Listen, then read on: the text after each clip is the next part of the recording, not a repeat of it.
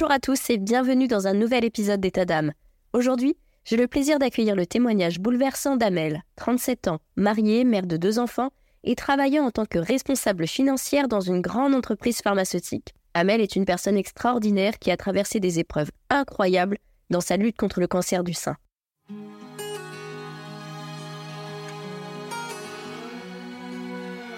Bienvenue, chers auditeurs, dans une toute nouvelle saison d'État d'âme.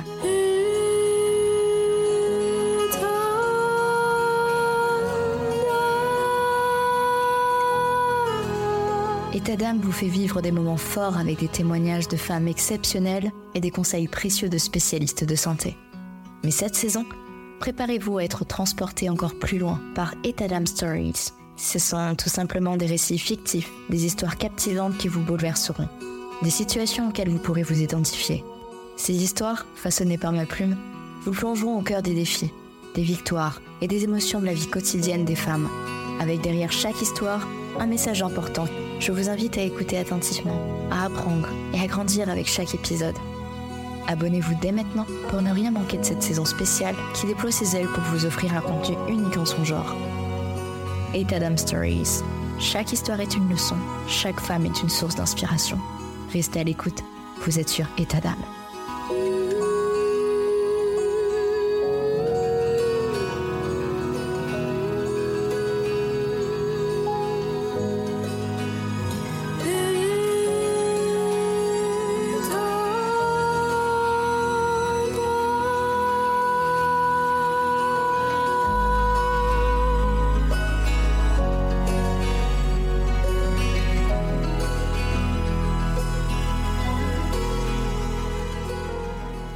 Merci Amel de partager ton histoire sur État d'âme. Pour commencer, peux-tu nous parler du moment où tu as réalisé qu'il était temps de consulter un professionnel de santé? Euh, parce que quelque chose te semblait anormal Quelle émotion as-tu ressenti à ce moment-là? Alors, je me souviens très clairement du moment où j'ai réalisé qu'il était temps de consulter un professionnel de santé. C'était pendant un cours de yoga. J'étais allongée sur le ventre. Euh, j'avais une gêne. J'arrivais pas à mettre ma poitrine à plat. Et en appuyant un peu euh, sur, euh, ça faisait comme une petite bosse, euh, j'ai compris que, que c'était la petite boule que je sentais depuis peut-être deux, trois semaines qui avait grossi. Alors là, je me suis dit, bon, il faut que je m'arrête, il faut que j'aille voir un médecin, une sage-femme, peu importe, il faut que je prenne soin de moi parce que c'est bizarre. Alors, étonnamment, euh, j'étais pas inquiète. Je pensais que c'était probablement un kyste ou au pire euh, quelque chose qui nécessiterait une opération mineure, mais certainement pas un cancer du sein. Du coup, j'ai pris rendez-vous avec une sage-femme parce que bon, je pense que c'est c'est le cas dans la plupart des villes en France. Pour avoir un rendez-vous chez un gynécologue, c'est six mois d'attente. Et elle aussi, elle m'a rassurée. Elle m'a expliqué que la masse euh, n'était pas adhérente et puis bon, bien que je me souvienne pas précisément des termes qu'elle a utilisés, euh, ça semblait pas correspondre à une tumeur maligne. Et du coup, en quittant son bureau, bah, je me sentais encore plus rassurée. Il y avait aussi euh, mon entourage à qui j'en avais parlé. Bah, tout le monde était d'accord. Euh, voilà, c'était rien de grave. Fallait pas que je m'inquiète. Il y a des kystes. Euh, voilà. Après, aujourd'hui, moi, je blâme personne. Hein. Je regrette juste de ne pas avoir pris les choses en main plus tôt.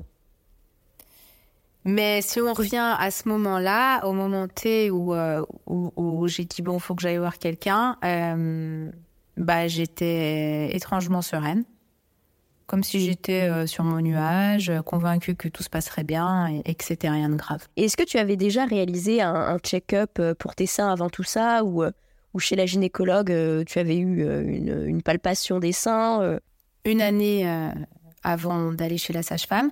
J'avais déjà subi une échographie euh, sur le sein droit, donc au même endroit. Et il n'y avait absolument rien. J'ai lu, relu la conclusion du rapport. J'ai regardé les images, j'ai essayé de comparer, je les ai montrées à mon médecin traitant et il n'y avait rien en avril 2021. Donc euh, ça, ça me réconfortait parce qu'en fait, je me disais, bon, j'étais complètement ignorante à l'époque, que c'est pas possible qu'un cancer arrive en une année. En avril 2021, il n'y avait rien. Pourquoi il y aurait une grosse tumeur en juin 2022 Voilà, c'est un point important parce que ça m'a aussi apporté du réconfort d'avoir eu ce contrôle euh, une année avant. Alors, tu as pris des mesures pour euh, consulter une sage-femme qui t'a orienté vers une euh, mammographie. Comment as-tu géré cette, cette période d'attente, en fait, avant les résultats? Est-ce que tu en as parlé à des amis? C'était quoi un petit peu tes appréhensions? Alors, en sortant de chez la sage-femme, effectivement, j'étais bien rassurée. Même si j'avais une prescription pour une mammographie, je n'avais aucune appréhension. J'étais pas du tout stressée ni pressée d'aller faire cette mammographie pour voir de quoi il s'agissait. Je suis rentrée à la maison, j'ai pris mon ordonnance, je l'ai posée sur le coin de mon bureau et je m'en suis plus occupée jusqu'à septembre. Pourquoi je m'en suis pas occupée? Parce que pour moi, c'était pas une priorité. J'étais occupée, j'avais énormément de travail. C'était une période très très chargée. Euh, qui avait la maison, les enfants, tout le reste, enfin la vie de femme, et que hum, voilà, j'avais juste pas le temps de prendre soin de moi. De nouveau, après mon rendez-vous, bah, j'en ai parlé à mon entourage, qui me rassurait, qui était très positif. Mais quand même, je ressentais un... comme si je n'avais pas le droit de tomber malade.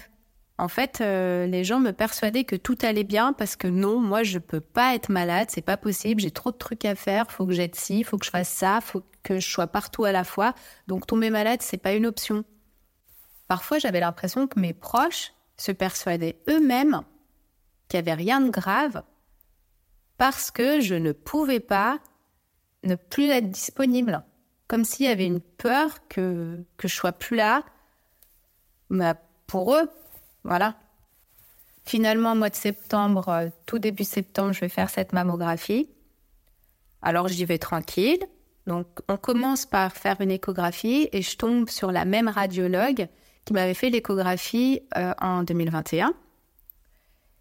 Et elle parle pas. Elle regarde, elle fait son taf.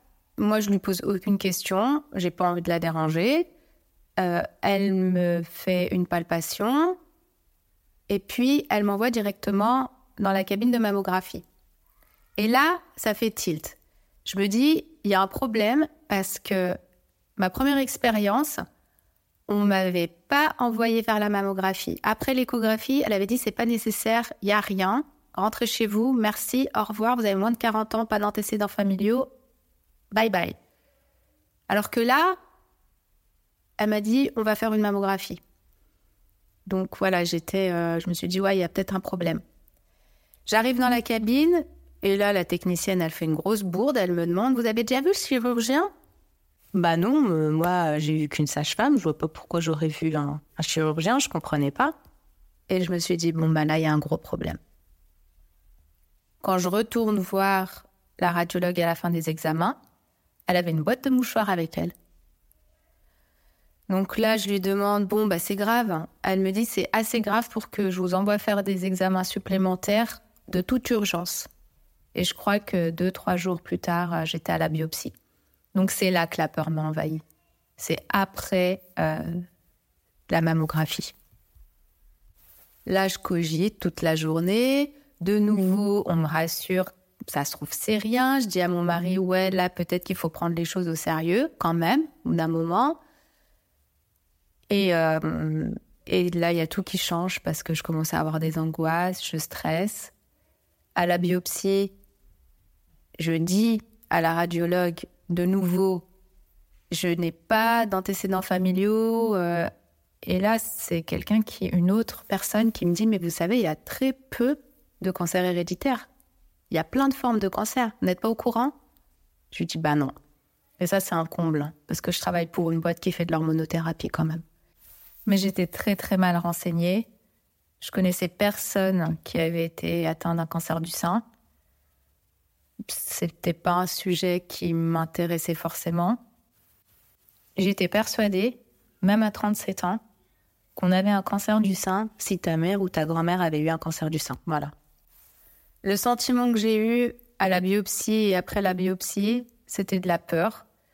J'ai dû attendre euh, sept jours avant d'avoir les résultats et, euh, et j'ai pas dormi pendant sept jours.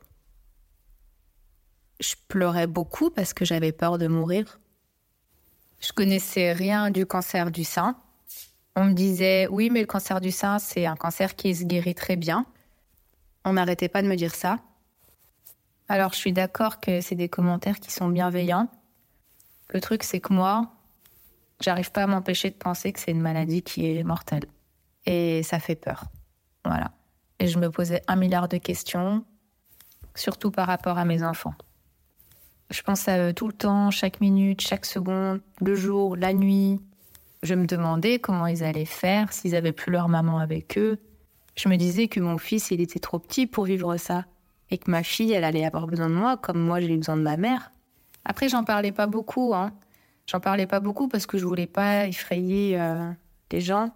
Mais même si j'en parlais pas, je peux vous dire que mes enfants, surtout mon fils, il comprenait tout. Hein. Il avait absorbé toutes mes angoisses parce que du jour au lendemain, il s'est mis à plus trop dormir la nuit. Il se réveillait euh, chaque, chaque soir, trois, quatre fois. Euh, il venait carrément me voir dans le lit. Il me disait Maman, euh, je, veux être avec toi, j'ai peur. Et ça, ça a duré jusqu'au moment où je leur ai expliqué ce qui se passait. Mais pendant qu'on était euh, dans le doute, dans l'attente des résultats de la biopsie, eh ben, ça se reflétait aussi sur le comportement euh, de mes enfants. Donc oui, très mauvais souvenir cette période de peur et d'angoisse. je ne souhaite vraiment à personne. De vivre ça, c'est une horreur. Quand tu as reçu finalement le diagnostic, comment tu as géré cette nouvelle réalité? Tu devais avoir certaines préoccupations et euh, bah, du coup, comment tu as commencé à envisager ton parcours de traitement? A été, euh, Quelles ont été tes premières réactions et émotions lorsque tu as, tu as reçu le diagnostic? Évidemment, je me souviendrai toute ma vie du jour où on m'a annoncé euh, le diagnostic. Alors déjà, c'était par téléphone, mais ça, c'est moi qui l'ai cherché. Parce qu'en fait, j'étais tellement impatiente d'avoir les résultats de la biopsie que j'appelais mon généraliste euh, tous les deux jours en lui disant vous avez reçu quelque chose? Reçu quelque chose? Bah, dès que vous recevez quelque chose vous m'appelez hein. Vous, vous hésitez pas faut m'appeler et en fait c'est ce qu'il a fait quoi. Il a juste respecté ce que je lui ai demandé. Donc c'était par téléphone. J'étais dans des escaliers pour me rendre à un autre rendez-vous médical. Rien à voir avec le cancer et là, il commence à parler, il m'explique, il utilise des termes que j'avais jamais entendus de ma vie, carcinome, l'air infiltrant, euh, tout ça, euh, je comprenais rien du tout. Et à la fin, il m'a dit, voilà, c'est un cancer. Et euh, j'ai rien dit, je lui ai dit que, que je le rappellerai. Voilà. Et, et je suis partie à mon rendez-vous comme si de rien n'était. Je suis rentrée chez moi. Je me suis garée devant la maison, j'ai demandé à mon mari de sortir. Je l'ai appelé, il était à l'intérieur avec les enfants. Et puis euh, lui, il n'était pas du tout euh, dans, dans le même état d'esprit que moi. Il, savait, il me dit mais pourquoi tu veux que je sorte? Je lui dis sors, j'ai quelque chose à te dire. Il me dit quoi? Bah rentre à la maison. Je lui dis non, je préfère que tu sortes, je veux pas parler devant les gamins. Et lui il insiste non non rentre rentre. Je pense qu'il avait grave la flemme de sortir. Et, euh, et en fait, ça m'a saoulée. Je lui ai dit, mais j'ai un putain de cancer, sors, je veux pas parler devant les enfants. Et là, il est arrivé direct, euh, il m'a serré dans les bras. Et je me souviens que j'étais pas très réceptive hein, parce que j'étais toute tendue. Euh, je pleurais même pas, quoi. Et j'ai pas besoin de préciser que j'ai pas dormi la nuit. Et le lendemain matin, euh, j'ai été chez mon généraliste. On a parlé plus en détail de ce qui m'arrivait. Sauf que à ce moment-là, euh, on n'était pas dans un délire euh, chimiothérapie, mastectomie pour mon médecin. On était dans le, on y va étape par étape. ça sera une petite opération, on va vous enlever la tumeur, et puis vous allez avoir six semaines d'arrêt. voilà. Donc moi, j'étais dans le best des scénarios. Donc il m'a donné les contacts euh, pour aller voir euh, la gynécologue chirurgienne qui allait m'opérer, qui allait me sauver la vie. Mais en attendant, euh, j'avais, il y avait quand même de l'attente, hein. et puis encore un IRM à faire. Et c'est l'IRM qui a tout fait basculer parce qu'à l'IRM, bah, la radiologue a été cash. Elle a dit, vu la taille de la tumeur, faut faire de la chimio néoadjuvante pour la faire fondre en quelque sorte, pour qu'on soit capable ensuite euh, de retirer la tumeur. vu qu'elle est proche de votre mamelon et qu'il y a une certaine zone de sécurité à respecter, il va falloir qu'on vous fasse une mastectomie. Et le protocole en France, euh, c'est souvent suivi par des séances de rayon. Donc c'est là que j'ai compris que, que j'étais partie pour euh, le menu Maxi Best of. Et là, je me suis effondrée. J'étais dans les couloirs de l'IRM, je pleurais. Mais vraiment, euh, j'avais jamais pleuré comme ça. Ou alors un gros, gros chagrin quand, quand j'étais enfant, mais vraiment des, des pleurs. J'étais dans les bras de mon mari, je, je me souviendrai toujours, je, je n'arrivais plus à m'arrêter de, de, pleurer. Au bout d'un moment, euh, je me relève, je sèche mes larmes, il fallait que j'aille chercher mes enfants. C'était ma mère qui les gardait, et je me souviens, elle a ouvert la porte, et euh, j'ai pas donné de nouvelles, j'ai juste dit euh, oui, on verra. Parce qu'en fait, tant que j'étais pas certaine de, de ce qui m'attendait, je voulais pas le dire aux gens. Donc, euh, je, je, disais oui, j'attends les résultats, ou je restais vague, parce que je voulais vraiment attendre de voir l'oncologue et la chirurgienne, euh, de savoir quel était le programme, avant euh, d'en parler à mes proches ou à n'importe qui d'autre. Alors oui, j'étais très préoccupée. Déjà, j'avais peur de mourir. Ensuite, euh, la chimio, j'avais peur que ça me mette à terre. Alors, je savais plus ou moins ce que c'était. J'avais très peur de, de ne pas me relever de la chimio, d'être malade tout le temps, tout le temps, tout le temps. Euh, ça, c'était vraiment une crainte chez moi de ne pas avoir une vie normale.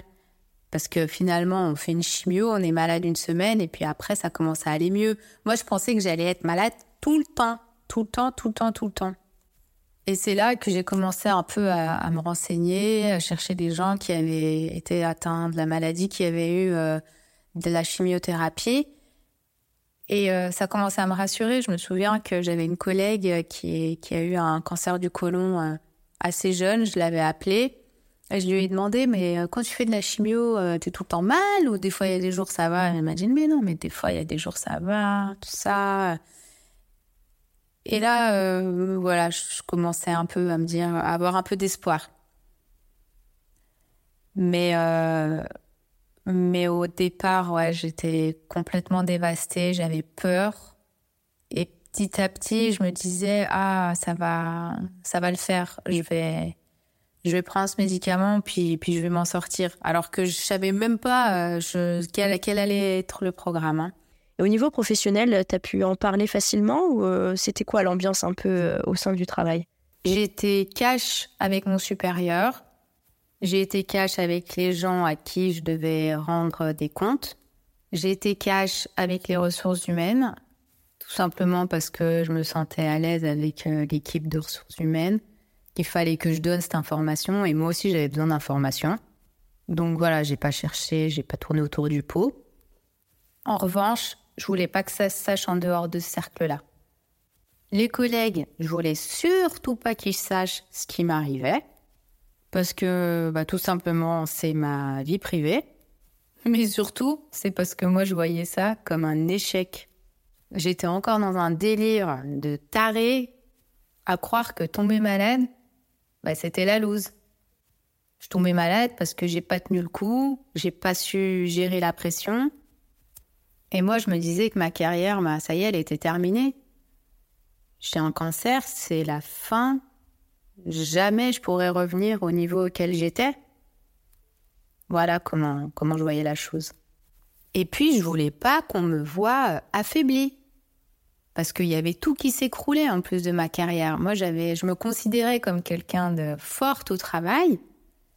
Et en fait, là, je l'étais plus. J'avais tout loupé. Et je m'en veux d'avoir pensé comme ça, parce que c'est n'importe quoi. Là, je pensais à quoi? Au regard des gens, alors que j'avais un putain de cancer. Je m'inquiétais encore du regard des gens que de moi, que de ma santé, que de m'en sortir. Puis arrivé un moment, j'en avais marre de me cacher, j'en avais marre de répondre à côté quand on m'envoyait des textos pour euh, savoir si j'allais bien. Et euh, j'ai tout expliqué à mes collègues. Et c'est la, meilleure chose que j'ai faite parce qu'ils euh, m'ont apporté un soutien formidable.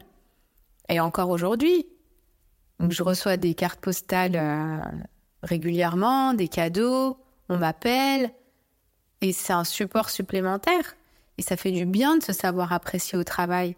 Je ne sais pas ce que j'avais dans la tête à l'époque quand je pensais que c'était un échec et que je voulais le cacher. C'était n'importe quoi. Mais ça, euh, c'est parce que j'étais dans un délire où je voulais être la meilleure partout, euh, super maman, super travailleuse, euh, super femme, super sportive. je voulais être partout la meilleure. Mais en fait, les gens, déjà, j'avais, ils étaient sympas, mes collègues. Je sais pas pourquoi je voulais leur cacher. Ils auraient jamais pensé ça. Ils auraient compati. Moi, j'avais la tête à l'envers. Hein. C'était n'importe quoi. Et, bien sûr, j'ai bien fait de leur dire. Et, et je le cache plus, de toute façon. Voilà, c'est pas une honte. Et, parfois, je me dis, c'est, même une fierté d'être passé par un truc comme ça. J'avais une vie banale, bien rangée, et puis un cancer qui est passé par là, et maintenant, je suis devenue euh, malheureusement euh, pas hors du commun parce qu'on est beaucoup trop nombreuses, mais, euh, mais il s'est passé quelque chose dans ma vie qui, qui m'a secoué les puces, on va dire. Alors tu as traversé des traitements lourds, 5 mois de chimiothérapie, une mastectomie et 25 séances de radiothérapie. C'était comment de, gérer toutes ces émotions qui accompagnaient ces étapes? J'ai fait de la chimiothérapie, trois grosses euh, chimios qu'on appelle EC, une fois toutes les trois semaines, et 12 chimios euh, toutes les semaines. Le produit, c'était du Taxol avec, euh, j'avais beaucoup moins d'effets secondaires. Ben, j'en avais, mais c'était moins pénible que les, les chimio EC du départ. Euh, pendant ma chimiothérapie, euh, je le vivais plutôt bien. Je, me disais, c'est ce qui va me sauver. C'est un médicament. Une fois que j'aurai fait ça, je vais faire disparaître cette tumeur. Donc j'étais vraiment dans un, esprit de combattante et je me laissais pas aller. Euh, alors, je faisais mes chimios, je continuais mon sport, j'essayais au maximum d'avoir une vie normale. Euh, les cheveux euh, sont tombés. Euh, je les avais rasés avant. Mais ça m'a pas plus bouleversé que ça. je crois que j'ai, les nausées, c'était terrible, mais Aujourd'hui, j'y repense et je me dis, euh, c'est fallait passer par là. Donc euh, moi, j'étais vraiment, euh, comme on dit, en, mode warrior. Après, j'ai eu la mastectomie. Alors moi, à la base, quand on m'avait annoncé le cancer, je faisais la maline. Hein. Je disais, ouais, faut enlever les seins, c'est rien, c'est juste un sein. au moins, j'aurai plus de tumeurs. Et ben, ça a été une étape très, très, très difficile. Ça l'est encore aujourd'hui. Je me souviens être devant le bloc, on me préparait pour l'anesthésie. J'ai fondu en larmes. Je me suis dit, je vais entrer dans cette salle et je vais ressortir différente, avec un autre corps. Malgré le fait que j'avais essayé de me préparer à l'avance, bah, j'étais extrêmement triste qu'on enlève un sein. Et j'arrêtais pas de me dire, il y a des gens ils n'ont pas de jambes. Il y a des gens, ils n'ont pas de bras. Il y a des gens, ils chient dans une poche avec euh, des poches de stomie.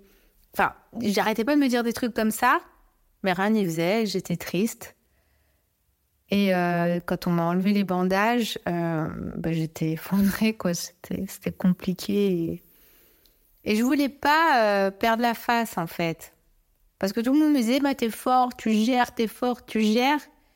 Et j'avais pas non plus envie de faire euh, la chochotte euh, qui est toujours en vie mais qui chiale parce qu'on lui a enlevé un sein.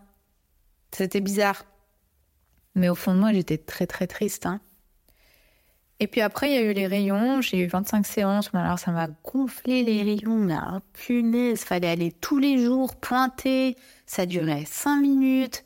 Euh, c'était, j'avais l'impression à chaque fois d'aller à l'abattoir, c'était. Ça fait pas mal, on sent rien. Hein. Puis, mais c'est juste, euh, il y avait plus rien d'humain. Quand j'allais à la chimio, je me souviens, j'étais dans mon petit cocon, mon petit lit, j'avais mon petit plein, les infirmières trop sympas, machin. Mais alors là, c'était, allez, code barre, tu te défroques, tu passes sur la machine, bim, bim, bim, le rayon, allez, ciao, à demain.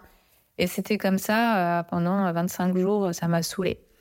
Et, euh, et, ouais, la peau qui crame aussi, euh, ça, ça c'est, c'est chaud parce que tu te dis, hmm, mais ça reviendra jamais comme avant. Et là, j'ai arrêté les, les traitements le, de rayon en juillet et c'est toujours pas. je suis encore un peu cramée, hein, donc c'est c'est pas évident à accepter. Mais euh, voilà, je suis passée en fait du mode déter, déterminé, je vais me battre contre la maladie, à je suis triste, on enlève mon sein, ah vas-y, je suis saoulée là, j'en ai marre. Euh, les rayons là, c'était vraiment alors, vivement que ça se termine. Pour supporter tout ça, j'ai misé sur le sport. Donc j'en faisais plus que qu'avant mon cancer. Euh, j'y allais euh, trois fois par semaine minimum parce qu'en fait j'étais convaincue déjà que ça allait m'aider à combattre la maladie. J'étais convaincue que j'avais une vie euh, comme les autres pendant que je faisais mon sport. Après mon sport, je me sentais bien. Et surtout, il fallait que je maintienne ben, la santé de, mon corps, j'avais compris à quel point mon corps était précieux et je comprenais à quel point euh, le sport euh, lui faisait du bien. J'avais des traitements qui non seulement me faisaient mal aux articulations, mais aussi faisaient fondre mes muscles. Il fallait que je maintienne tout ça. En plus, il y avait le, traitement du Taxol qui me faisait prendre du poids. Alors, je pense que c'était la cortisone, parce que j'avais tout le temps faim. J'avais pris euh, peut-être 6 kilos ou, ou, même voire 7 kilos pendant les, les 12 semaines de Taxol. Donc du coup, le sport, ça me permettait de maintenir euh, un poids un poids normal, on va dire, que, que je tombe pas non plus dans, dans l'excès. donc très très important, le sport m'a beaucoup beaucoup aidé. Encore aujourd'hui, ça m'aide. J'y vais dès que je peux. Et j'ai fait beaucoup de méditation. Donc moi, je pratique le yoga euh, depuis très longtemps déjà. Et euh, j'ai jamais vraiment réussi à entrer euh, en méditation parce que par manque de temps. Alors, pendant ma pratique du yoga, j'étais bien. Une fois que j'avais terminé en posture de savasana, j'étais bien. Mais après, je me dépêchais de rentrer chez moi ou je me dépêchais de, je me dépêchais de passer à autre chose. Voilà, toujours le même problème, manque de temps, euh, pas le temps de prendre soin de soi. Et là, avec la maladie, j'ai découvert la méditation. Et euh, limite, euh, enfin, je suis parfois rentrée dans des, des, des situations où j'étais limite en hypnose. Donc ça, ça m'a énormément aidé aussi à à me relâcher, à positiver, euh, à penser à autre chose. Et ça m'a fait énormément de bien. Donc, j'avais trois piliers. Pour moi, c'était le sport, le yoga, la méditation. Et bien entendu, j'avais ma famille. J'avais mes enfants. Euh, j'étais, il fallait que je me lève pour eux que je me prépare pour eux, que je sois forte pour eux, c'était le moteur principal. Voilà, je pouvais pas euh, me perdre. Enfin, c'était c'était impossible que que je les laisse euh, et que je leur montre pas euh, une maman maman en bonne. Ils savaient que j'étais malade, ils savaient, ils respectaient ça, mais il fallait que je leur montre que j'allais m'en sortir. Je voulais pas les inquiéter et je faisais l'effort de prendre soin de moi. Et je leur disais, maman, elle va à la boxe aujourd'hui. Des fois, on m'accompagnait et ils voyaient leur maman comme ça. Et, moi, ça me faisait du bien de, de voir qu'ils faisaient pas de différence, en fait. Alors souvent, lorsqu'un lourd diagnostic euh, nous tombe un peu dessus, on, peut avoir tendance à, se poser des questions, à se culpabiliser. Pourquoi je suis tombée malade? Est-ce que est-ce que c'est une sorte de punition? Qu'est-ce que j'ai fait qui aurait pu provoquer ça? Un mode de vie, mon alimentation. Mais euh, je tiens à rappeler que ce n'est en aucun cas votre faute. Et que dans ces moments-là, on a l'impression que l'univers nous en veut, qu'on est seul face à ça et que c'est en.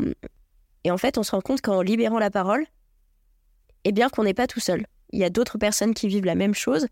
Donc, ça prouve bien que c'est pas c'est pas notre faute. C'est c'est pas notre faute, c'est pas votre faute, c'est la vie qui parfois nous amène à affronter ben, des batailles pour ressortir plus fort. Au départ, à l'annonce de ma maladie, j'ai beaucoup culpabilisé parce que j'étais persuadée que c'était de ma faute, que j'avais pas assez pris soin de moi, que je m'étais rendue trop tard euh, chez la sage-femme, que j'avais négligé mon corps, enfin tout ça. Et je me voulais énormément.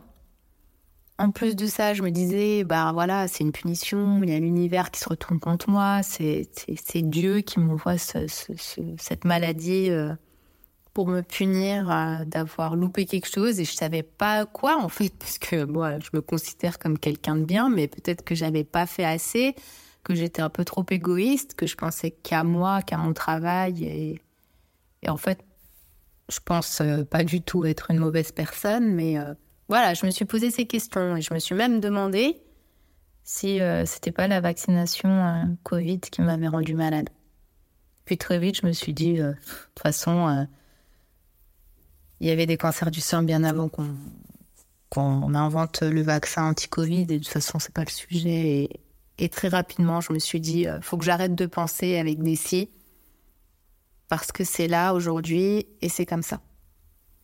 Alors moi, j'avais le droit de penser ça. C'était moi, j'avais le droit de culpabiliser et de m'auto-flageller. Par contre, j'acceptais pas qu'une personne extérieure me fasse des remarques. Et ça, ça arrivait très très souvent. Je recevais des coups de fil des gens qui voulaient me présenter, euh, bah, qui étaient désolés pour moi, qui avaient appris la nouvelle, qui voulaient juste euh, échanger quelques mots avec moi et puis euh, juste partager sur ce qui m'était arrivé. Et parfois, j'avais des gens qui me disaient Ouais, mais tu sais, tu travaillais trop, faut pas t'étonner. Ou alors, ouais, mais attends, quand même, ça faisait un moment que tu m'en parlais de cette boule.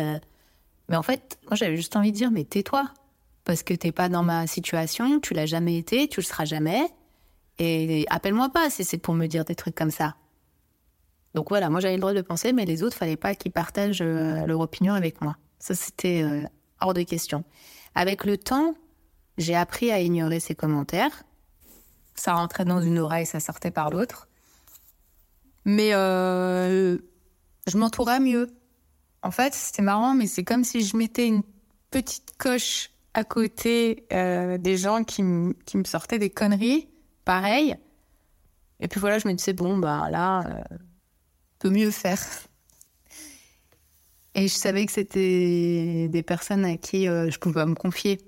Voilà. J'avais pas envie de parler euh, de ce qui m'arrivait parce que j'allais, j'allais me sentir encore plus mal qu'au départ. C'est des gens avec qui euh, je peux très bien aller boire un verre, m'amuser, faire du sport, me discuter de mes problèmes, des trucs bien perso qui me tiennent à cœur. Eh ben non, parce que euh, ils n'avaient pas la même euh, logique que moi et c'était pas mon besoin. Enfin, ce qu'ils avaient à me dire, c'était pas, euh, c'était pas ce que j'avais besoin d'entendre. Voilà. Du coup, j'ignorais vachement ce genre de, commentaires et je me suis juste entourée des bonnes personnes et j'appelais des personnes avec qui je me sentais bien pour discuter de tout ça et, et des gens avec qui. Euh, des gens qui me comprenaient en fait. Alors ça pouvait être des gens qui avaient vécu la, la même chose ou des gens euh, qui ont connu quelqu'un dans leur entourage proche euh, qui avait vécu cette expérience. Et ça, c'était le, c'était le top. Là, je me sentais très très bien avec eux et, libre de pouvoir communiquer, partager tout ce que j'avais sur le cœur. Alors, pour trouver ce genre de personnes, moi j'avais un groupe de parole euh, à Genève et euh, c'était très bien. On était, enfin, j'y vais encore de temps en temps, mais il y avait euh, une dizaine de personnes qui venaient à chaque fois et on pouvait discuter, on parlait vraiment le même langage. Mais euh, je me suis très vite tournée vers les réseaux sociaux, sachant que moi, à la base, euh, j'utilisais LinkedIn de façon très régulière. je parle de, j'ai pas, pas de page Facebook, j'avais une page Instagram, mais que j'allais jamais dessus. Et là, j'ai filé sur Instagram et je voulais juste voir des gens qui avaient la même maladie que moi, voir leur évolution depuis l'annonce jusqu'à la rémission, même quelques années plus tard. Euh, j'ai été visiter des pages et des pages et des pages et des pages. Je l'ai fait pendant très longtemps jusqu'au jour où je me suis... Et ça m'a rendu service parce que je posais des questions. Euh, et on me répondait et puis ça me rassurait parce que je voyais des filles euh, et puis aussi des hommes qui, finalement vivaient normalement et qui s'en sortaient. Et, euh, et, ça me faisait beaucoup de bien. Même si c'était virtuel, euh, j'appréciais beaucoup. Et très rapidement, enfin pas vraiment, parce que j'ai attendu six mois après l'annonce, euh, à la fin de ma chimio, bah, j'ai voulu créer ma propre page. Est-ce que la création de ta page Instagram, pour justement partager ton expérience, s'est révélée un peu comme un, un peu comme un médicament, une sorte de, de mini-thérapie? Qu'est-ce que tu as ressenti en voyant de, nombreuses femmes atteintes du cancer du sein te suivre? Est-ce que c'était un peu comme un, sentiment euh, de ne plus te sentir seule?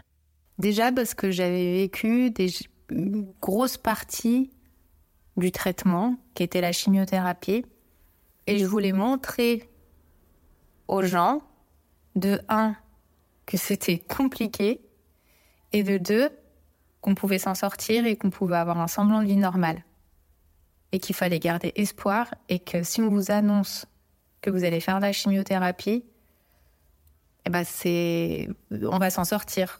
Voilà. C'est euh, pour des gens comme moi qui étaient complètement ignorants de la maladie ou des traitements, bah, juste montrer que voilà, c'est comme un médicament. Et en plus de ça, moi je recevais énormément de réconfort euh, de mes sœurs de combat. Euh, je postais quelque chose, euh, j'avais tout de suite plein de réponses. Et puis, euh, quand je posais une question, pareil, les réponses, ça. Beaucoup de soutien. Aujourd'hui encore. donc, c'était comme aussi une, ouais, une mini-thérapie, ouais. Ça me faisait beaucoup de bien partager. Et ça allait vraiment dans les deux sens. Et j'ai rencontré, hein, grâce au réseau, des gens formidables. Vraiment. J'aurais pas pensé ça euh, avant la maladie. Mais euh, aujourd'hui, euh, c'est tout à fait possible. Et, je suis très contente de ça. J'ai vraiment trouvé un bénéfice. Même si mon entourage à la base n'était pas forcément pour, hein, parce que c'est pas pudique d'avoir une page publique et puis de montrer sa vie, de raconter sa vie.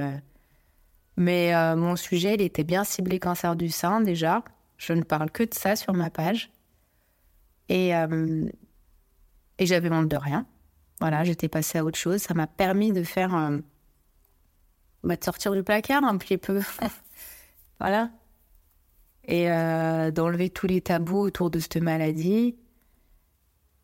Et, et, et, et de montrer aux gens qui n'ont pas vécu ça que, que c'est quand même une galère.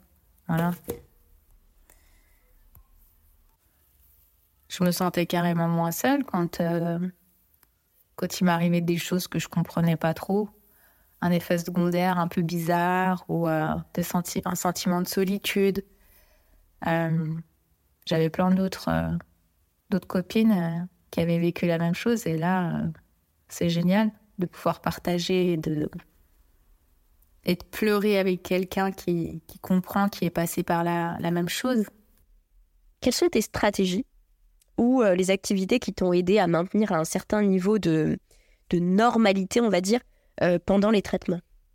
Je me souviens avoir demandé à l'oncologue euh, si je pouvais avoir une vie normale pendant mes traitements, après mes traitements. il m'avait dit, vous entendez quoi par vie normale?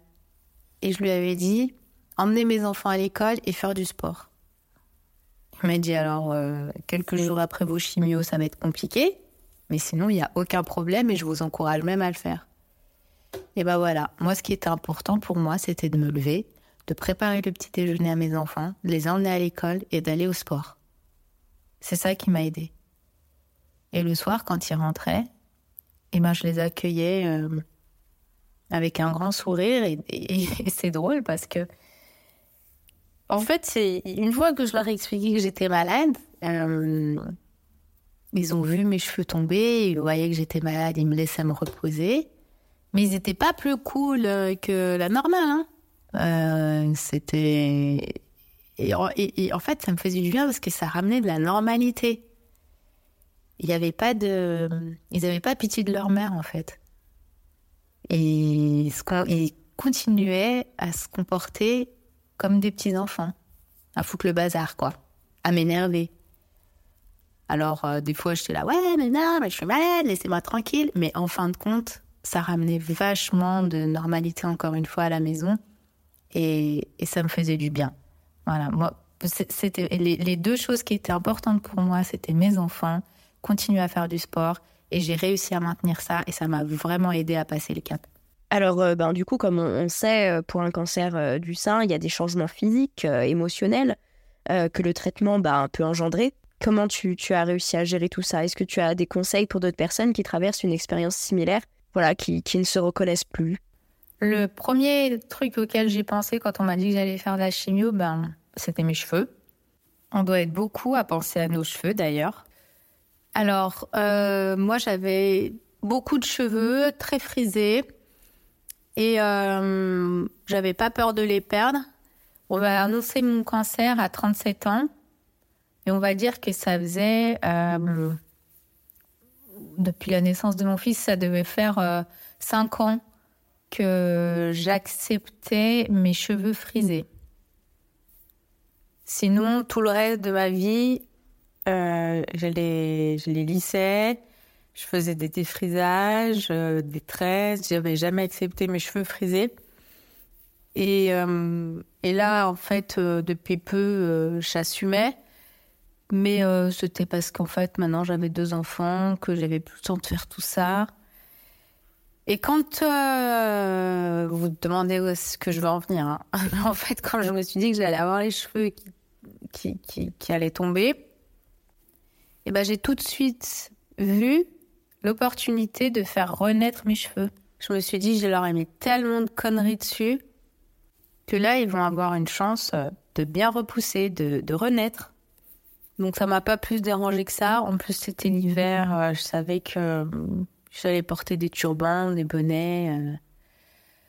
Alors un truc, c'est que euh, on est quand même vulnérable et euh, je suis quand même allée voir quelqu'un pour pour une chevelure, une perruque.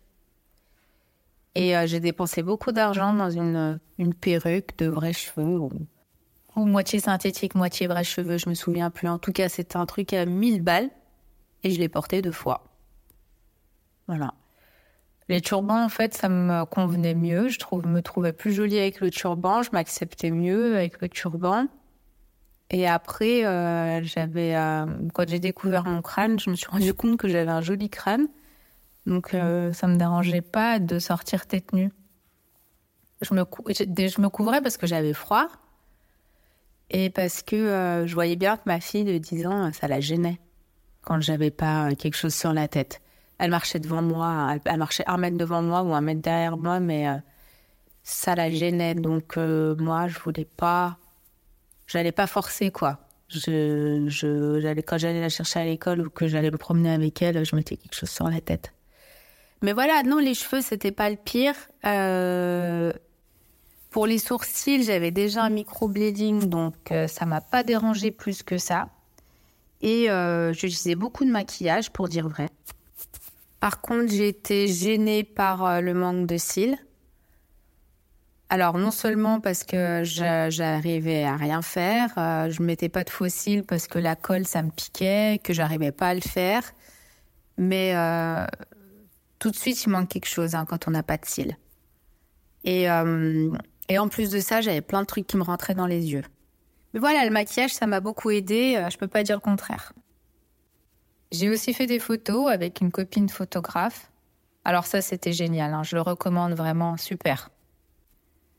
Ça m'a fait beaucoup de bien de faire ces photos parce que je me suis vue malade et je me souviens très bien que c'était au moment euh, de la fin de mes chémios, donc euh, mon état de forme était au plus bas. Mais j'ai apprécié euh, regarder ces photos. Je les ai postées sur ma page Insta et j'ai reçu beaucoup de commentaires très positifs. Et ça m'a donné bah, du réconfort et de la force. Et, hum,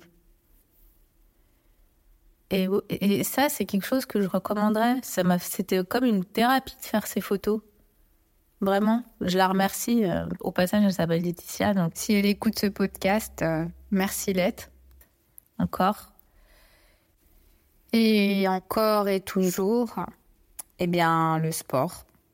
Le sport parce qu'après, j'ai et encore aujourd'hui, euh, c'est c'est compliqué de prendre du poids, de faire de la rétention d'eau, d'avoir de la cellulite, ça, ça j'ai beaucoup de mal avec ça, mais vraiment. Alors il faut accepter, hein, euh, je sais, tous les corps sont beaux, tout ça. Euh, mais on nous fout dans la gueule toute la journée des femmes parfaites, euh, des, des, des, gens qui vont pas en pète de gras, euh, qui ont la police. On sait que c'est pas la vérité, mais quand même, on nous fout tout ça dans la gueule. Surtout que moi, je suis des années, je suis née euh, dans le milieu des années 80. Et la mode dans les années 90, c'était de ressembler à un fil de fer. Donc j'ai vraiment grandi avec ce truc-là. Et hum, et pour moi, la cellulite, c'est pas naturel, c'est moche. Et avec le taxol, et ben, c'est arrivé, mais je le raconte même pas. Donc là, j'ai un peu, euh, j'ai beaucoup galéré. Hein. Cet été sur la plage, c'était compliqué. Hein. C'était mon premier été. Euh, depuis mon cancer, euh, j'avais beaucoup de mal. Et puis évidemment, la mastectomie, alors ça, ça, euh, c'est encore une autre histoire parce que quand je suis rentrée de l'opération, qu'on m'a enlevé les bandages, j'ai pleuré. Puis après, je me regardais dans le miroir, je me suis dit, bon, fin de compte, ça va. Après, j'étais fière de moi, c'était comme si je revenais de la guerre. Et après, bah, a tout qui s'est compliqué. Voilà. Là, je déteste, je peux pas. Euh, enfin, j'ai une vie intime quand même, mais euh, je me dis peut-être que les gens, enfin, je sais que les gens se moquent pas de moi, mais j'ai toujours le regard des gens, quoi. Le truc qui dit, euh, ah regardez, euh, la pauvre, euh, il lui reste plus qu'un sein. Elle a perdu toute sa féminité. Moi, j'en suis encore là. Hein. Et je vois d'autres filles que je trouve magnifiques comme ça, mais moi, non. Moi, j'aime pas. On a beau me dire que je suis très bien comme ça, et que l'important c'est d'être en bonne santé, et que j'ai enlevé une partie de moi qui aurait pu potentiellement m'envoyer au cimetière. Mais il manque quelque chose. Je suis pas encore guérie de ça. Alors là, il euh, faut peut-être parler avec quelqu'un. Moi, j'ai vu un psychologue qui m'a aidé, mais j'ai pas encore, j'ai du mal. Je crois qu'il faut que faut que j'aille vers la reconstruction. Ce qui m'a fait beaucoup de bien, c'est de me renseigner sur la reconstruction et de voir des chirurgiens. Parce que ça me, ça me donne de l'espoir de, de tourner la page un jour. Et euh, quand j'ai fait, euh, j'ai été à Paris pour faire le défilé rue Rose, j'ai rencontré plein de filles qui avaient eu de la reconstruction et ça m'a fait beaucoup de bien de parler avec elles parce qu'il y en avait beaucoup qui étaient très contentes de ce qu'elles avaient eu. Et je me disais que ça allait m'arriver aussi un jour ou l'autre. Alors évidemment, ça va pas être comme avant, ce sera jamais comme avant. Mais euh, peut-être que je me sentirai mieux. Alors le sport, voilà, pour, euh, pour conclure, euh, ça m'aide. La cellulite, même la mastectomie, à accepter un peu plus mon corps parce que quand je fais du sport, je me dis que mon corps va bien. S'il me permet de faire ça, c'est que, c'est que ça va bien. Et ça me fait beaucoup de bien. Après, il y a autre chose qui me fait du bien. Pour moi, c'est d'aller faire du shopping. J'ai dû en quelque sorte euh, renouveler ma garde-robe parce qu'il y a plein de choses que je mettais avant que je peux plus mettre par rapport à cette mastectomie. Et bah pour moi, c'est une chance d'aller faire les boutiques, de m'acheter de nouvelles choses, de changer, de choisir des, des vêtements que je n'aurais jamais choisi avant. Euh, et ça, ça fait du bien parce que ça change, on se voit autrement. Et surtout, quand mes enfants le matin me disent Ah, c'est joli ce que tu portes, et eh ben, ben, je suis contente. Ça me fait du bien. Alors, tu es actuellement en normothérapie pendant 7 ans. Euh, je rappelle que ça consiste à bloquer les hormones de l'organisme pour éviter qu'elles stimulent le cancer. Donc là, dans ton cas, c'est bloquer les oestrogènes. Si tu peux te donner un sentiment dans lequel tu es actuellement, quel serait-il? Après mes gros traitements, j'ai dû commencer une hormonothérapie. J'ai euh, une injection pour euh, mettre mes ovaires au repos tous les mois à faire. C'est une infirmière qui vient à la maison. Sinon, je prends un, cachet euh, tous les jours. Je le prends le soir avant de dormir parce que ça me fatigue énormément. Quand je prends le cachet, je sens la fatigue tout de suite arriver. Alors, l'hormonothérapie, au départ, on m'avait annoncé 5 ans après la fin des rayons je trouvais que ça, allait être long.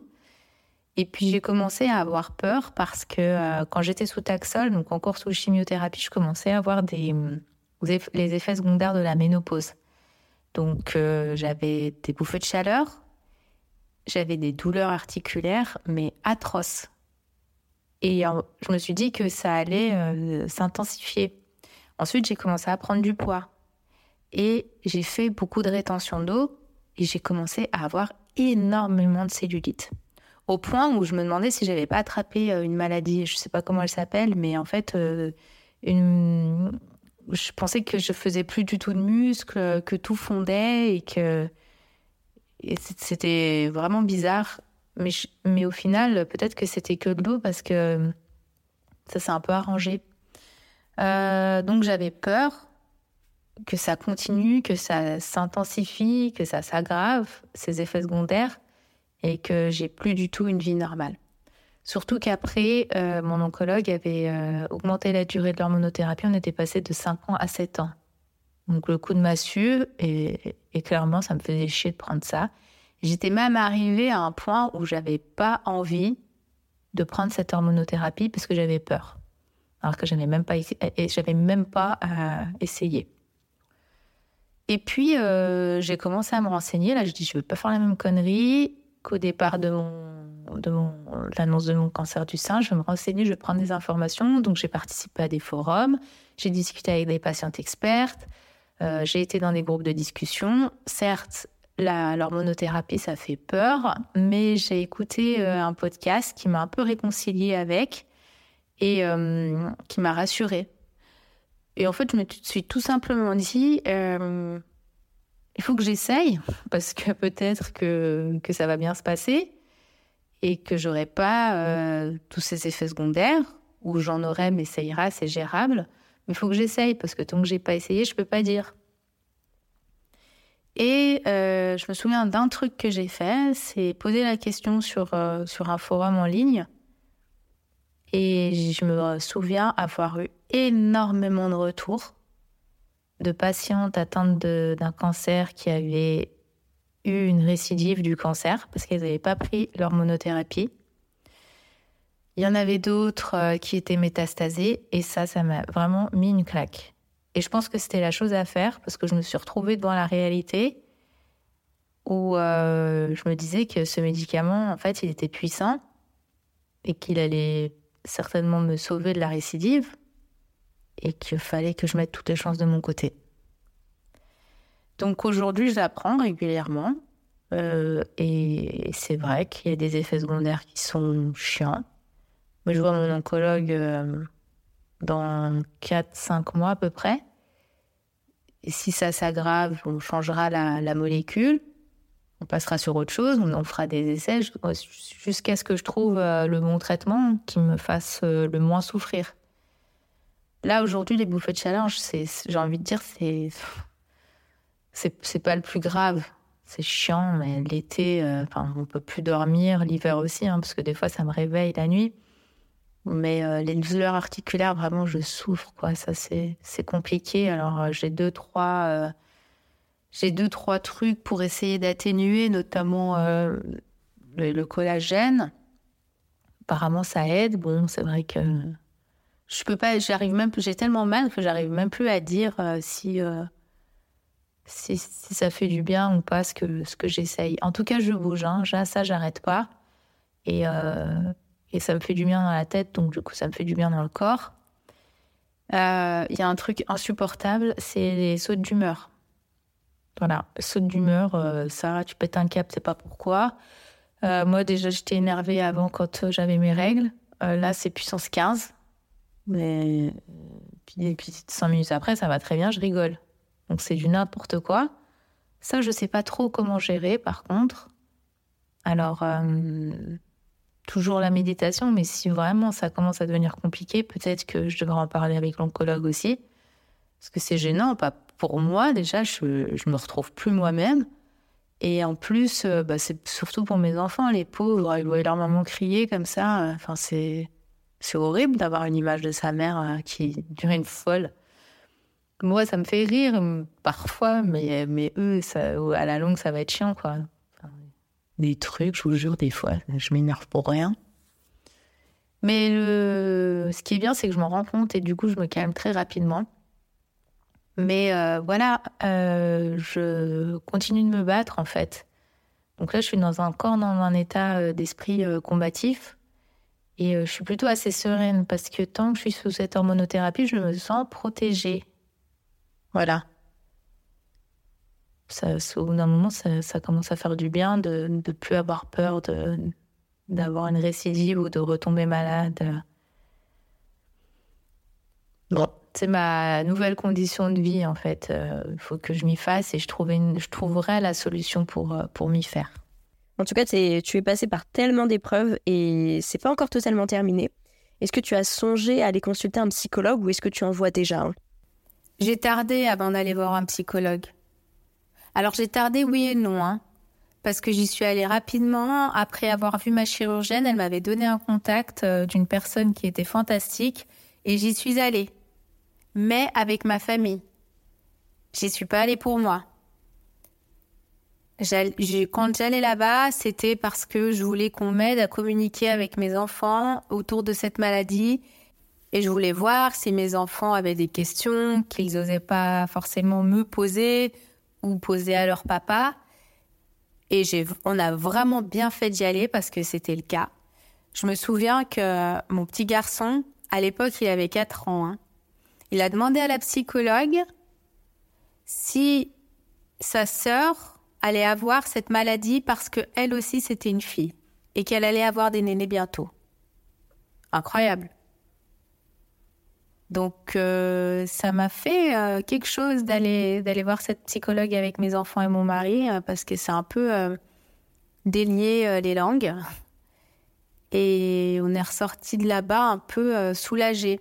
Mais voilà, encore une fois, c'était pas pour moi et quand je dis que j'ai tardé à aller voir quelqu'un pour moi, c'est que j'ai attendu bien après la mastectomie. Hein. Je crois que j'ai attendu euh, la, fin des, rayons. J'ai commencé à consulter euh, au mois de juin. Ouais, au mois de juin, à peu près. Parce que là, euh, j'en pouvais plus. Là, j'en pouvais plus. j'ai déjà expliqué que pour moi, les rayons, c'était très, très dur parce qu'il y avait une lassitude qui s'était installée et que j'avais vraiment l'impression de tomber en dépression, que mon corps changeait, que je cramais, que Enfin, c'est, je, détestais. C'était l'été, il fallait, on se dénudait un peu, tout ça. Et c'est là que j'ai commencé à, à, voir quelqu'un euh, qui m'a fait beaucoup de bien. Moi, je, je peux que conseiller d'être accompagné, mais dès le départ, en fait. On n'y pense pas forcément. Des fois, on se dit qu'on n'a pas besoin, ou des fois, on n'ose pas, mais euh, c'est hyper important. Surtout qu'on a des aides pour ça, il y a des gens, on a des contacts et s'il y a quelque chose que je regrette de ne pas avoir fait, c'est d'avoir été accompagnée euh, dès le départ. Tu partages ton histoire pour sensibiliser. Est-ce que tu peux nous parler de ton engagement et de l'impact que, bah, que ça a sur toi, tout simplement, et, sur les autres? Oui, j'ai partagé mon histoire pour sensibiliser, ça c'est clair et net. Je me souviens très bien être arrivée euh, à la chimio et voir euh, des gens qui avaient à peu près mon âge. Et ça m'a, ça m'a mis en colère, en fait, parce que je me suis dit, mais c'est pas possible.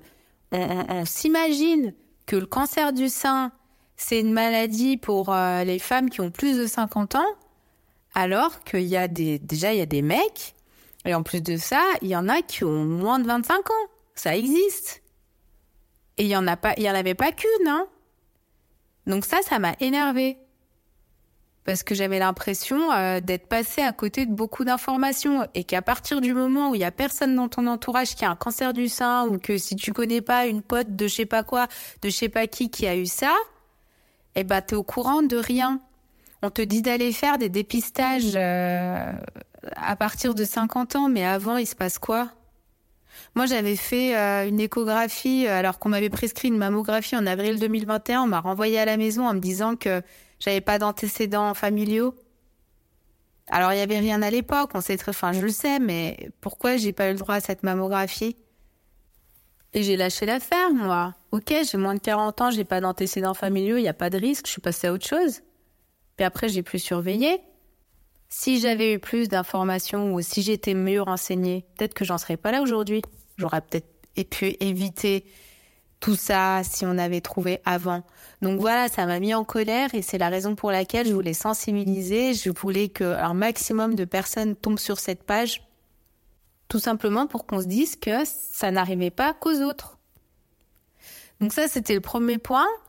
Et puis aussi, j'avais envie de faire ce que moi j'étais allée chercher sur les réseaux, c'est-à-dire montrer qu'on peut vivre et qu'on peut continuer à rigoler et qu'on peut continuer à faire du sport et qu'on peut continuer à être belle et qu'on peut continuer à s'occuper des enfants, qu'on peut continuer à partir en vacances malgré tous les traitements.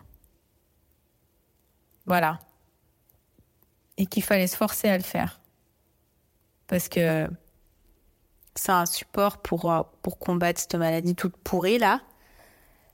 Et troisième point, je voulais montrer que non, en fait, c'est pas parce que tu as fini la chimio, que tu as fini les rayons, que la tumeur elle est partie, que c'est facile. C'est quelque chose qui dure très longtemps, ce combat. Et il y a encore des femmes, des hommes qui meurent à cause de cette maladie. Qu'elle peut s'aggraver. Je veux que les gens se rendent compte de tout ça qu'on nous considère aussi. C'est une putain de maladie qui est invisible après. C'est visible quand on n'a plus de cheveux, plus de cils, plus de sourcils, qu'on a des têtes de mort. Puis une fois que les cheveux repoussent, ça y est. Euh, ça, vous avez dû l'entendre euh, tellement de fois, mais c'est la vérité. Je me souviens que les gens étaient sympas et conciliants avec moi quand euh, j'avais pas de cheveux. Mais une fois que ça commence à, commence à ressembler un peu à quelque chose, ça y est, c'est fini. Alors, euh, moi, ça m'a apporté beaucoup de, donner de l'information et de sensibiliser. Et je sais qu'il y a, j'ai eu beaucoup de retours positifs par rapport à ça. Et de toute façon, j'avais dit en ouvrant cette page que même s'il y avait une personne qui se servait des informations que je donnais, qui regardait mes vidéos, et si j'avais pu mettre un sourire sur la face d'une seule personne, j'avais rempli mon contrat. Pour moi, c'était bon.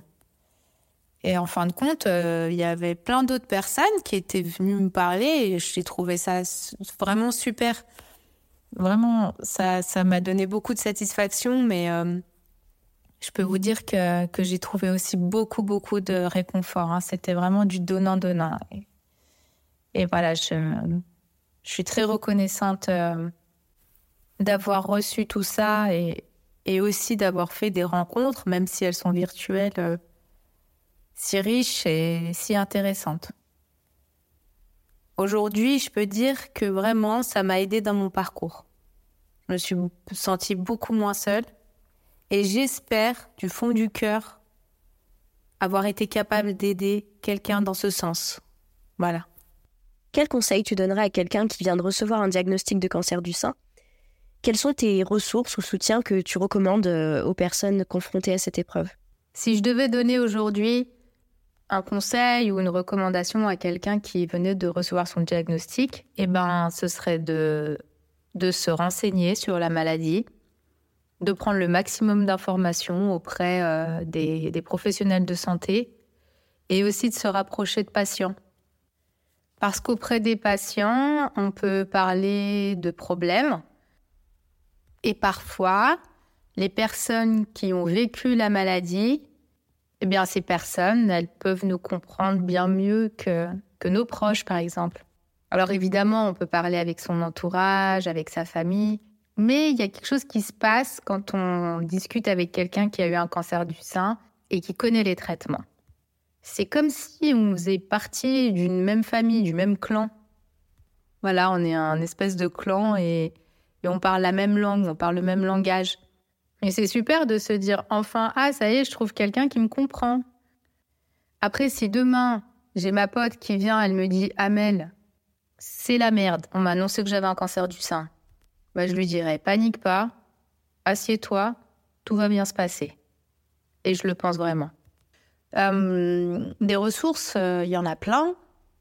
Alors moi, je me suis tournée vers les réseaux sociaux parce que j'avais envie de voir euh, des patientes mais à l'Institut du sein, par exemple, à Annecy, quand je suis arrivée pour la chimio, j'ai eu droit à une petite séance d'information. J'ai eu droit à un gros classeur, des flyers pour des soins de support, des contacts. Je me souviens que l'infirmière, elle avait été dans le détail des effets secondaires que je pouvais avoir. Elle m'a remis plein d'échantillons, du vernis à ongles, des, shampoings, enfin plein de choses, un coussin cœur. Euh, C'était euh, un moment très très important dans ma prise en charge. Parce qu'en fait, ça allait annoncer la couleur. Et surtout que dans ce classeur, eh ben, j'avais tous les contacts, tout ce dont j'avais besoin était dans ce classeur. C'était hyper pratique et je les remercie. Par la suite, j'ai pris euh, deux adhésions dans deux assos différentes alors, c'était pas pour les activités adaptées parce que moi, j'avais déjà mon sport avant le cancer et j'ai maintenu euh, le rythme. Donc, euh, c'était pas tant pour les activités, mais c'était plus pour rencontrer du monde et pour les groupes de parole. Et, euh, et ça m'a beaucoup aidé, ça m'a beaucoup apporté parce que j'ai partagé, c'était vraiment du donnant-donnant. Et, et j'ai pu poser plein de questions bah, des fois, je savais pas trop vers qui me tourner. Et en fait, dans les groupes de parole, eh ben, je trouvais la solution ou juste j'avais besoin de parler parce que autour de moi, soit c'était un peu tabou, soit euh, bah, ça, faisait, ça faisait chier les gens parce que j'ai l'impression de parler tout le temps de la même chose en fait. Mais c'est la vie, quoi. Ça faisait partie de mon quotidien. Et, là, je trouvais des gens bah, qui étaient ravis de m'entendre et moi, j'étais ravie d'entendre leur histoire. Donc, c'était vraiment euh, un vrai partage.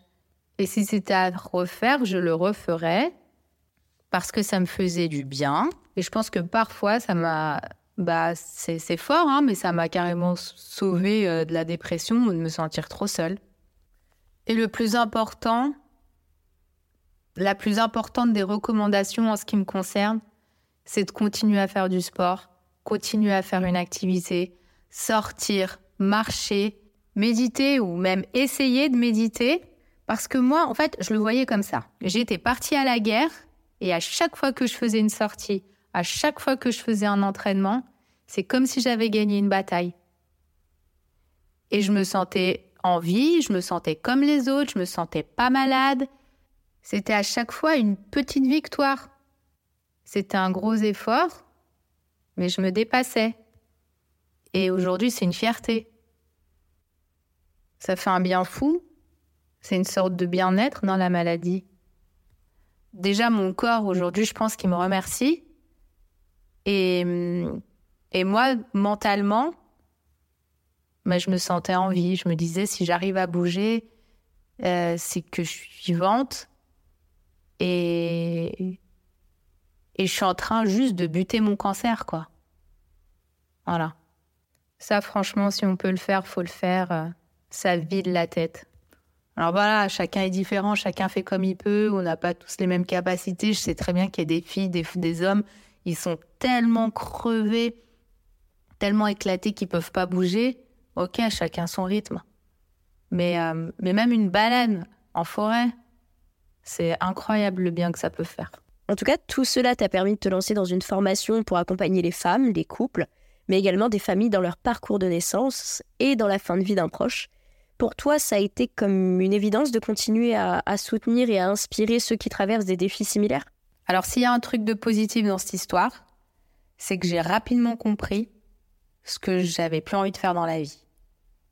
Un jour, j'ai arrêté de culpabiliser et je me suis dit, si je suis malade aujourd'hui, c'est pas de ma faute. C'est un message qu'on m'envoie pour que je prenne soin de moi, que j'arrête de courir et que je profite de ma vie.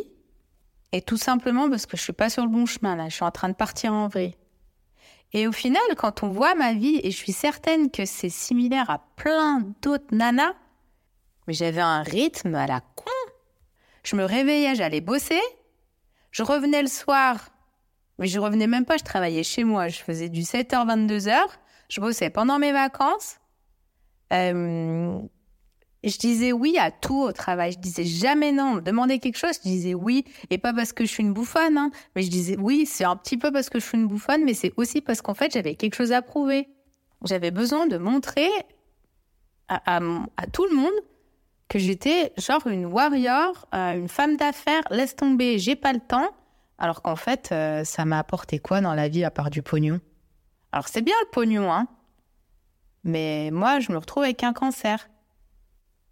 Et quand j'ai compris ça, je me suis dit, OK, merci pour le message, j'ai capté les chiffres du matin au soir, faire gagner des millions à des gens qui savent même pas comment je m'appelle, ah, c'est bon, j'ai donné, c'est bon.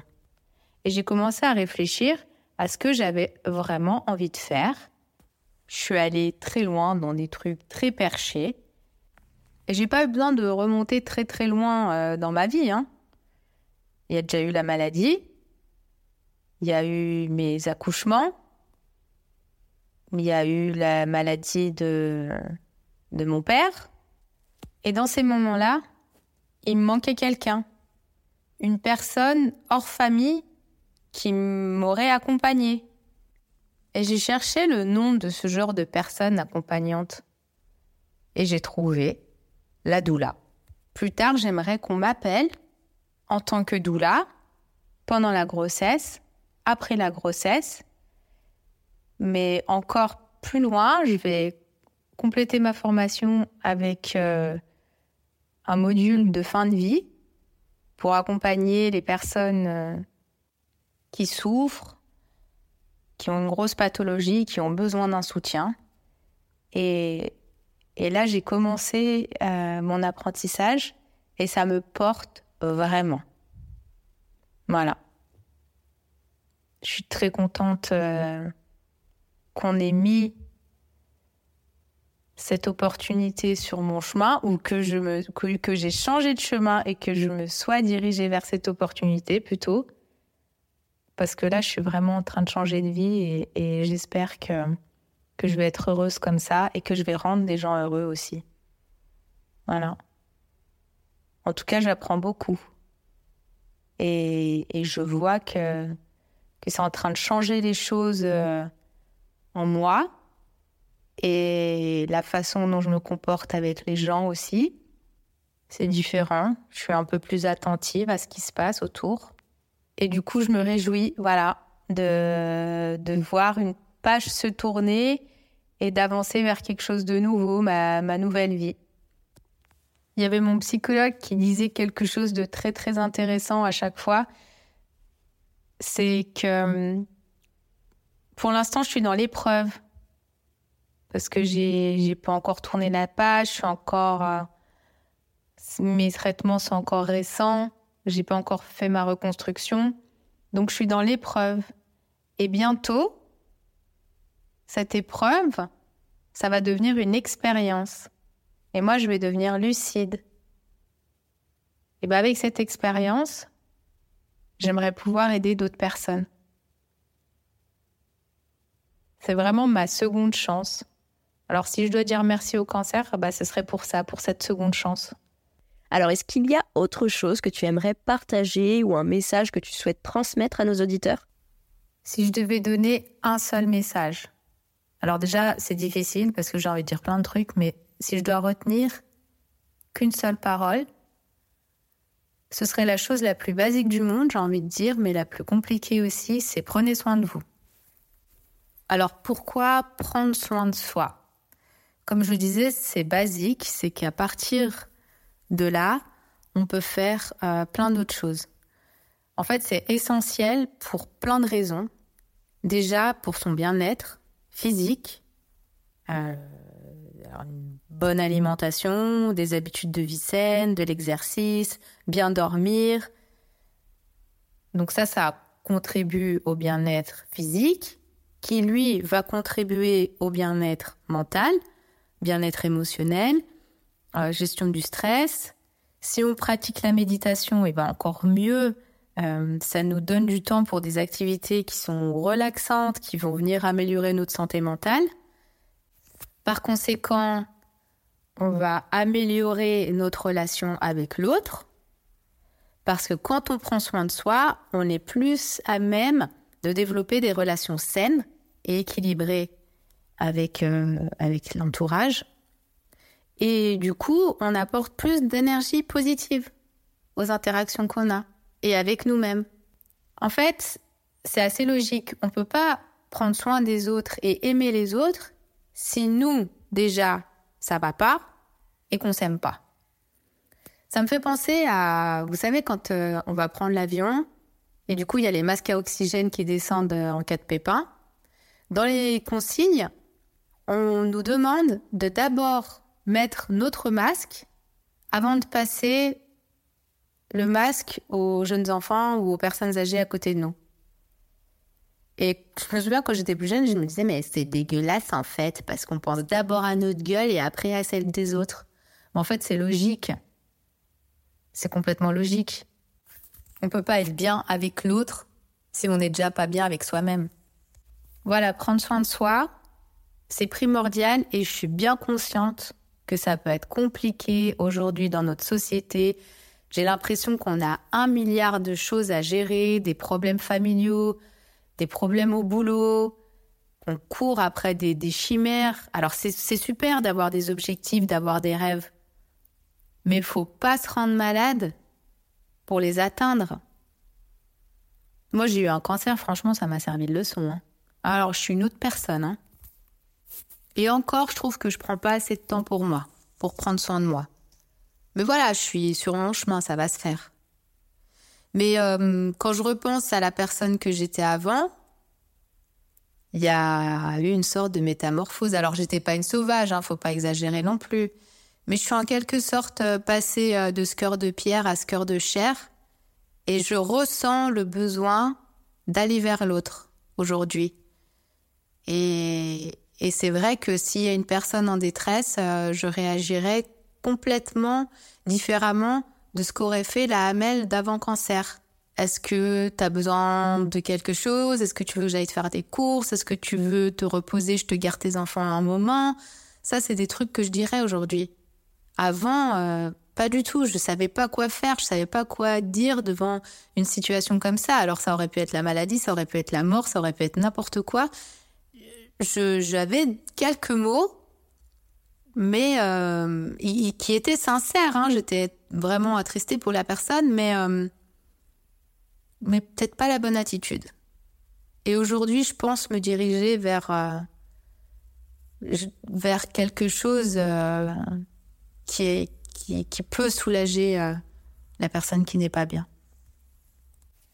Et puis, j'ai envie de terminer en disant que prendre soin de soi, c'est aussi faire ce qu'on a envie de faire et ne plus faire ce qu'on n'a plus envie de faire.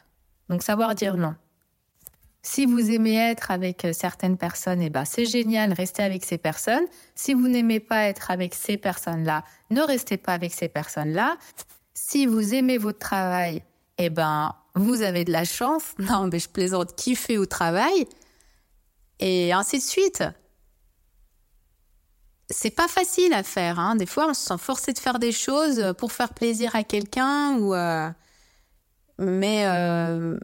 mais si je peux donner une recommandation ou un message, c'est vraiment faites ce que vous, au fond de vous, vous avez envie de faire. Moi, je kiffe, par exemple, être sur mon canapé, sous la couverture, avec une tisane et regarder Netflix le samedi soir. Alors, je m'en fous complètement si c'est nul comme plan. Mais moi, j'aime bien. Et je suis contente comme ça. Et si demain je dois mourir, alors que la veille j'ai passé mon, mon samedi soir sur mon canapé, moi, je m'en tape, je suis contente, je vais en paix. Très très bien, comme ça. Et si j'ai pas envie d'aller boire des verres euh, parce que je suis fatiguée, eh ben j'y fais pas. Voilà. Et j'ai plus honte hein, de demander euh, y a qui à la soirée. Parce qu'il y a des gens qui me prennent la tête toute la soirée, je vais pas les voir. Moi, j'y vais pas. C'est comme ça. Et je suis beaucoup plus heureuse comme ça. Maintenant, j'ai pas repris le boulot. Je veux voir comment ça se passe mais je sens que ça va être différent. Mais je suis en train de m'épanouir là. Là, quand je, me souviens de, ce que je, quand je repense à la Amel d'avant, alors certes, j'avais des cheveux, c'était magnifique, et puis j'étais élancée, bien habillée, tout ça. Mais je m'imagine toute grise avec des cernes, fatiguée, énervée, une personne à qui tu n'as pas envie de parler. Et aujourd'hui, je sens que je vais vers un épanouissement je suis en train de changer et je m'aime beaucoup plus comme ça. Même si physiquement, euh, bah, j'ai mal.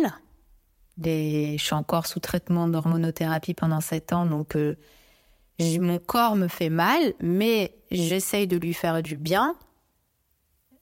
Donc c'est un processus, hein.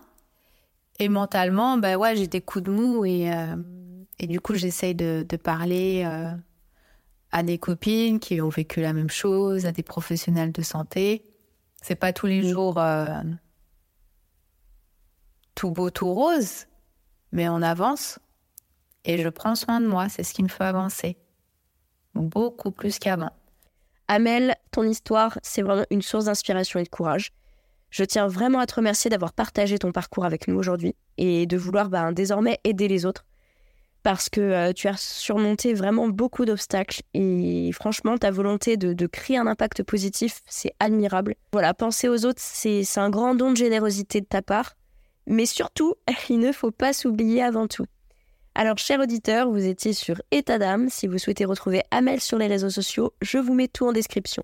N'oubliez pas, chaque femme est unique, mais certains parcours de santé s'entremêlent. À très vite pour un prochain épisode. Prenez soin de vous.